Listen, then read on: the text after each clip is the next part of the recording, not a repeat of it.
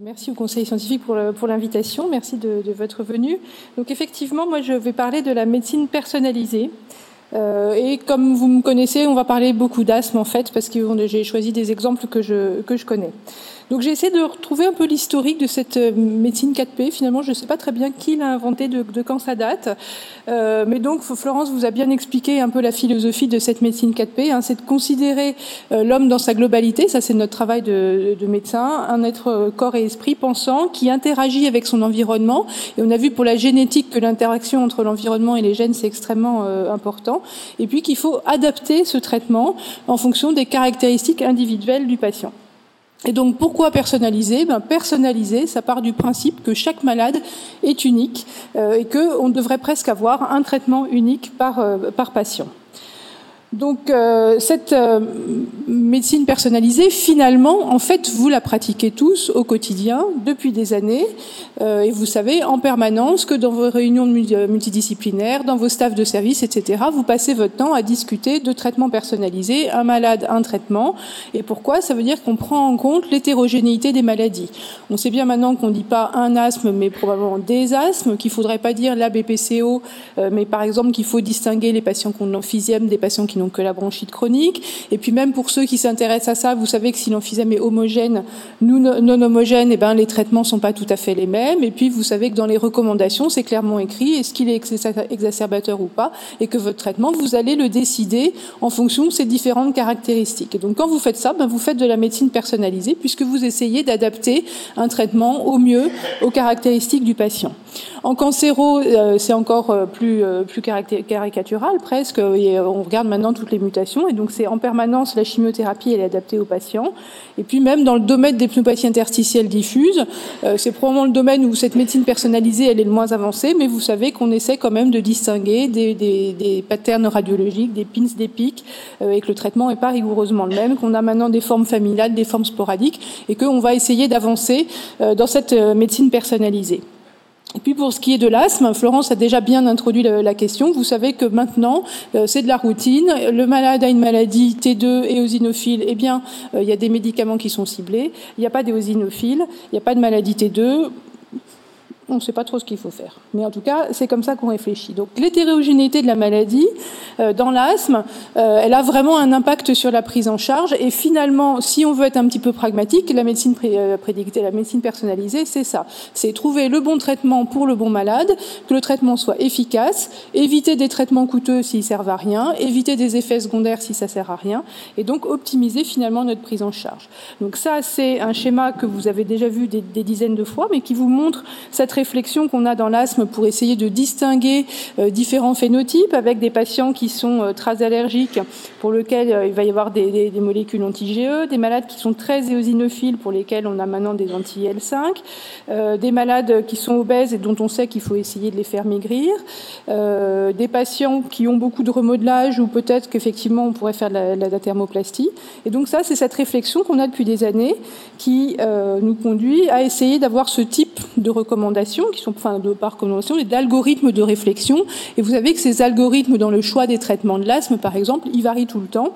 Euh, je vous ai pris celui-ci qui a été euh, euh, publié en 2018 et qui correspond en gros à ce qu'on fait. Hein. Le patient a une maladie inflammatoire T2, euh, il est allergique, et eh bien on, propose un anti-IgE. Il est eosinophile, on propose un anti-L5. Euh, et puis il y a d'autres médicaments qui vont arriver après. Donc ça, c'est typiquement de la médecine personnalisée. C'est des choses que vous faites tous les jours en routine. Ce qui est intéressant, c'est de se dire que, ok, le choix des médicaments, ça, on, sait faire, c'est qu'on peut essayer de faire un, petit peu mieux. Et j'ai été euh, intéressée de voir ce, papier qui est sorti extrêmement euh, récemment, qui vient des, centres, euh, des centres australiens où il y a des centres d'excellence d'asthme avec des centres qui font de l'asthme sévère régulièrement. et le but du travail que je, vous montre, c'est d'essayer de voir est-ce qu'on peut faire une étude, une évaluation multidimensionnelle, du patient. Si je vous montrerai après, ça correspond à l'évaluation de l'inflammation, l'évaluation des comorbidités, mais aussi des évaluation éducative et personnelle. À l'issue de cette évaluation, il va y avoir une réunion multidisciplinaire avec réalisation littéralement d'un plan de soins, comme en cancéro, euh, qui est coordonné par une infirmière euh, qu'on appelle les case managers, qui est un métier qui n'existe pas en France, mais qui devrait exister, j'espère, dans les années qui viennent. Les patients sont réévalués à 16 semaines. Et puis, ils vont être comparés à un groupe standard. À la limite, on s'en fiche un peu du groupe standard, parce que pas standard complètement, puisque c'est un centre expert d'asthme qui fait ça toute la journée. Donc ça, c'est un exemple de la, la checklist qu'a l'infirmière case manager des choses qu'elle doit évaluer chez chaque patient. Euh, L'obstruction bronchique, L'inflammation, donc il y a des, crachats induits qui sont faits. Est-ce que le patient est colonisé avec des germes particuliers? Est-ce qu'il est très sécrétant? Est-ce qu'il dissature? Est-ce qu'il est dyspnéique, etc. Euh, puis vous voyez que ça va plus loin la dépression, l'anxiété, l'obésité, les maladies cardiaques, et puis tout, élément euh, éducatif. Est-ce qu'il y a un plan d'action? Et le nombre de, de devices d'inhalation différents, ça c'est intéressant. Est-ce qu'il a un, deux, trois euh, devices différents, ce qui est une source d'erreur? Et puis donc l'infirmière va lister toutes ces choses-là avec une liste d'éléments à faire. Et donc ça, c'est typiquement le plan d'action qui est remis au patient avec euh, les, problèmes que le patient voudrait améliorer, euh, les problèmes que le docteur voudrait améliorer. Vous voyez le, la question du surpoids, il y a de l'inflammation qui persiste, il y a de l'obstruction, et puis on met sur le même plan l'évaluation de la densité osseuse. Et puis euh, ensuite, on va faire une liste du au patient des choses à faire. Je vais aller à la séance d'éducation thérapeutique. Je vais voir un kiné pour faire la rééducation de l'hyperventilation. Euh, je vais voir le diététicien, la diététicienne, euh, prendre les traitements, etc. Donc ça, euh, c'est vous allez peut-être me dire c'est des choses qu'on fait déjà, mais ce qui est intéressant, c'est que les choses sont formalisées. Il y a une liste. Et puis surtout, il y a l'intérêt, c'est le case manager qui va faire ça et qui va coordonner l'ensemble de ses soins et qui va évaluer le patient.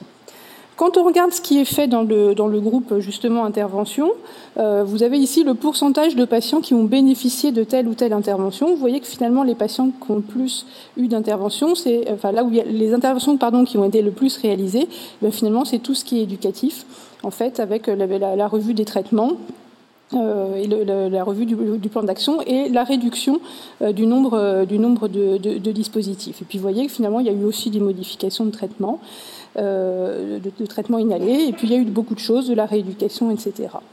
Donc, euh, est-ce que ça marche? Ben oui, c'est intéressant parce qu'en termes de qualité de vie, vous voyez que le groupe intervention, eh bien, euh, il, a, il a une qualité de vie euh, qui est, euh, qui est euh, meilleure que le, le, groupe usuel. Et puis, en termes de pourcentage de patients qui s'améliorent, eh bien, finalement, dans le groupe intervention, il y a plus de gens que dans le groupe soins usuels. Sachant qu'encore une fois, le soin usuel, c'est pas n'importe qui, c'est des centres experts de, de, dans l'asthme sévère. Donc ça, vous voyez, c'est une, typiquement une traduction pragmatique de ce que c'est que la médecine personnalisée, c'est lister les problèmes de chacun, et que les problèmes, ça peut être très large, puisque ça va de l'inflammation à tous les problèmes éducatifs. Euh, et puis, ben, quand on fait euh, des soins adaptés aux besoins de chacun, et eh bien finalement, euh, on arrive à améliorer les choses. Donc, de la médecine personnalisée, finalement, vous voyez, vous en faites tous, tous les jours. Peut-être que vous savez pas, vous êtes comme Monsieur Jourdain qui fait des vers sans savoir-faire, mais vous faites de la médecine personnalisée. Et puis, quand on en fait, c'est-à-dire quand on personnalise cette, mise, cette prise en charge globale, et eh bien finalement, on améliore l'efficacité du traitement, typiquement ce qui est fait dans les, centres d'asthme. Donc ça, c'est la vie réelle. Comment progresser? Donc après, on va rentrer dans des questions qui sont plutôt des questions de recherche. Comment on va faire pour essayer euh, d'améliorer ça? Donc l'idée, c'est de, de, comprendre comment est-ce qu'on peut euh, améliorer notre connaissance de l'hétérogénéité des maladies. Donc la génétique, c'est la première chose qui vous vient à l'esprit. Sauf qu'en fait, pour l'instant, la génétique de l'asthme, c'est quelque chose de très décevant. Euh, Florence vous en a parlé tout à l'heure. Ce qu'on a beaucoup étudié, c'est le prédire le risque de devenir asthmatique en fonction des gènes. Et pour l'instant, on ne sait pas le faire. On sait qu'il y a des polymorphismes qui existent. C'est pas une maladie monogénique, probablement l'asthme, enfin en tout cas la, la, la, plupart. Et donc, on ne sait pas prédire l'asthme. Et si on voulait, par exemple, essayer de trouver un gène de l'obstruction bronchique ou un gène de l'inflammation, etc., ça, pour l'instant, ça n'existe pas. Peut-être que c'est parce qu'on n'a pas fait la bonne recherche et peut-être que si on ciblait nos analyses génétiques en fonction de phénotypes particuliers, c'est-à-dire avec des phénotypes très sévères ou des familles d'atopiques, etc., peut-être qu'on pourrait améliorer les choses, mais pour l'instant, on n'a pas encore très bien, euh, enfin en tout cas ça se traduit pas sur des choses extrêmement concrètes. Donc on posait la question tout à l'heure de l'épigénétique. Euh, donc l'épigénétique ça peut être intéressant peut-être pour prédire le risque, mais une des questions c'est est-ce que c'est pas aussi la façon de trouver des nouveaux médicaments? Donc, c'est quoi l'épigénétique? Euh, ben, C'est l'activité d'un gène dont l'activité va, changer, soit diminuer, soit augmenter, mais c'est pas lié à une mutation. C'est-à-dire que si vous faites du séquençage du gène, le gène est normal, il n'y a, pas de, mutation, c'est uniquement des modifications euh, qui sont liées à des signaux, des signaux environnementaux qui ne sont pas transmis euh, par la mitose ou la méiose. Donc, il y a trois mécanismes on ne va pas tous détailler, euh, mais donc il y a la méthylation de l'ADN, il y a la déformation des histones et les ARN non codants. Donc l'exemple, mais qui vraiment uniquement un exemple illustratif pour vous dire quels sont les outils que l'on va peut-être un jour utiliser euh, pour améliorer notre connaissance des maladies. Euh, eh bien, la méthylation de l'ADN, c'est quelque chose de très simple. C'est des mécanismes qui ont lieu tout le temps en permanence dans l'organisme. Il y a des enzymes, des enzymes pardon, qu'on appelle des, des, déméthylases et qui sont capables d'ajouter des groupements méthyl ici euh, sur les cytosines. Les cytosines deviennent des méthylcytosines. Et plus vous avez de groupements méthyl euh, sur un ADN, plus vous allez diminuer l'expression du gène en rapport. Et donc en fait, c'est un mécanisme de régulation naturelle euh, du niveau d'expression des gènes. Et donc, partant de cet exemple sur l'épigénétique, ça c'est un travail qui a, été fait dans notre euh, laboratoire. Nous, on s'était intéressés à la question du mucus. Si je vous dis, est-ce que les asthmatiques ont du mucus en trop Vous me dites oui, vous savez tous, ils crachent, ils ont les glaires. Et puis on dit tous, il y a plein de mucus chez les asthmatiques.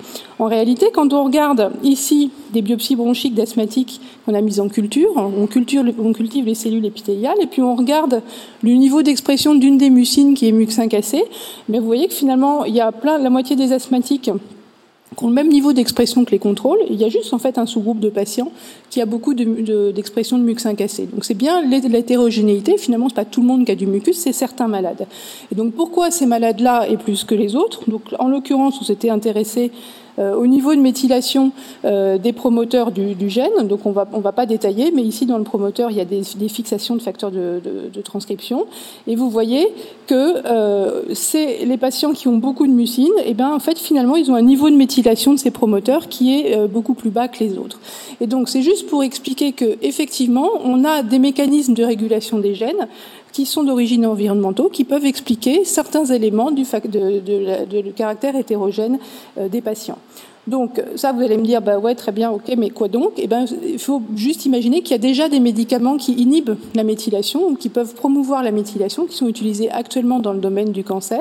Donc il y a des médicaments qui peuvent agir là-dessus. Donc on pourrait imaginer, de manière très large, qu'un jour on pourrait dire, bah, les malades qui ont beaucoup de mucine, c'est des malades euh, qui ont euh, qui ont trop de méthylation. On va utiliser des inhibiteurs méthylation et puis on va voilà. Donc ça c'est c'est euh, une hypothèse, bien sûr. Hein, ne notez pas ça, ne retenez pas ça, mais c'est pour comprendre comment est-ce qu'on va peut-être essayer de progresser dans la connaissance de l'hétérogénéité des maladies. L'autre élément qui est intéressant, c'est le microbiome. Donc jusque-là, c'est pareil. Le microbiome, il a été beaucoup regardé comme élément associé au risque de, devenir asthmatique chez les, chez les petits-enfants. Et là, on a des papiers qui commencent à sortir pour voir si le microbiome peut être associé à des phénotypes particuliers. Euh, alors, je ne vais pas détailler parce que là, je sors clairement de ma zone de, confort, mais euh, ce travail qui est récent euh, a regardé en fait le microbiome dans le poumon des patients, donc c'est-à-dire dans le lavage et dans les sécrétions bronchiques. Et vous voyez, on a distingué des patients avec un VMS normal et un VMS très bas.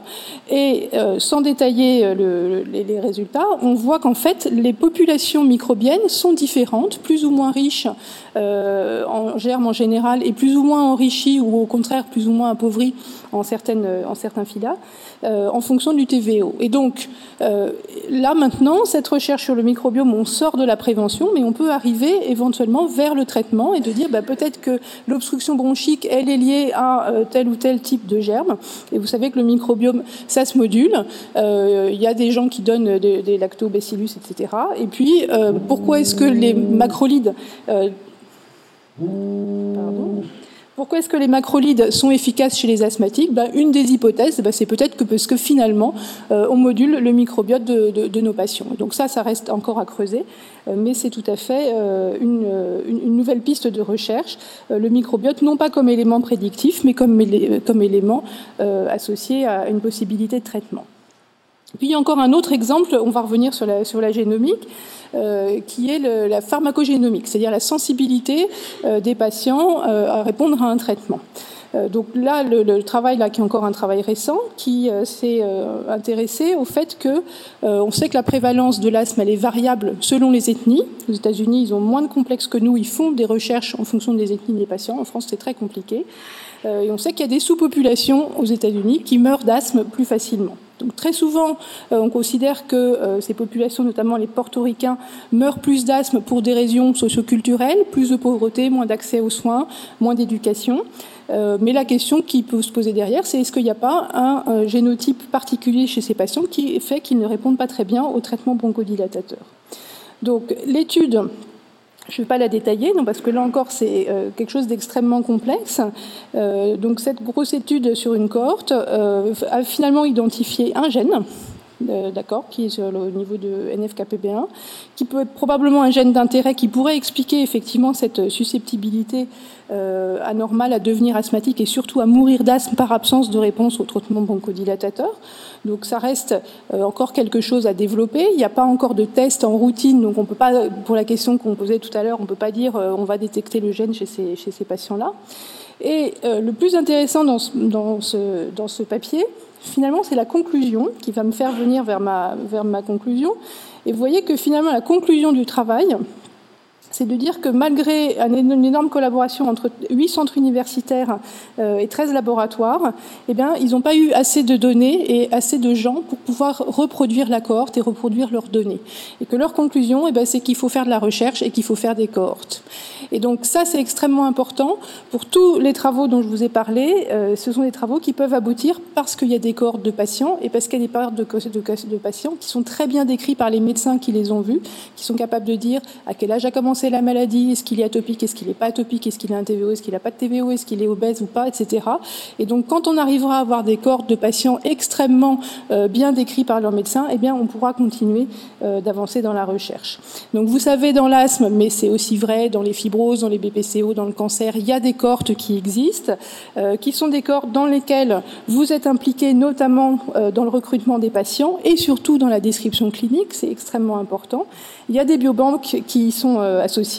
Et puis derrière, ce qui est aussi extrêmement important, c'est qu'il y a des tas de laboratoires avec des tas de gens qu'on ne connaît pas très bien, des mathématiciens, des physiciens, euh, des gens qui créent des modèles mathématiques pour pouvoir euh, coordonner toute cette énorme source de, toutes ces énormes datas qui vont, qui vont apparaître euh, ensemble. Et puis tout ça, mis ensemble, eh bien, ça va donner des, réponses pour pouvoir mieux phénotyper nos patients, identifier des nouvelles cibles et trouver des traitements adaptés. Donc ça, le modèle que je vous ai montré, c'est la cohorte Biopred, qui est une, une cohorte européenne, euh, mais, vous en avez d'autres.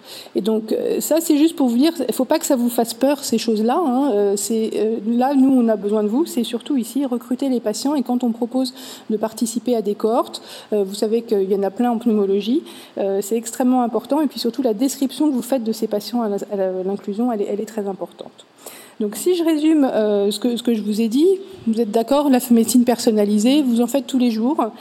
Euh, le plus souvent, c'est dans le choix des traitements, qui est un test compagnon ou pas, éosinophile, pas éosinophile, mutation, pas mutation. Donc ça, c'est des choses qu'on fait. Euh, quand on fait de la prise en charge non médicamenteuse, qu'on envoie des malades dyspniques en réa, etc., on fait de la médecine personnalisée. Euh, et vous êtes d'accord avec moi que ça améliore finalement la prise en charge de ces patients. Deuxième point, c'est qu'on a besoin de cohortes, on a besoin de biobanques, on a besoin d'outils nouveaux qui sont des outils informatiques, des outils statistiques, etc. On a besoin de collaborer avec des, gens qu'on n'a pas forcément l'habitude de, rencontrer. Et donc tout ça, c'est incontournable euh, pour développer notre compréhension de l'hétérogénéité des maladies, pourquoi il n'y a pas un asthme, mais il y a des asthmes, et donc au total pour que notre prise en charge s'améliore. Mais surtout, soyez convaincus que votre expertise clinique, surtout la description des malades, elle est indispensable pour la caractérisation. Et donc, euh, c'est là où on est tous impliqués euh, là-dedans. Je vous remercie.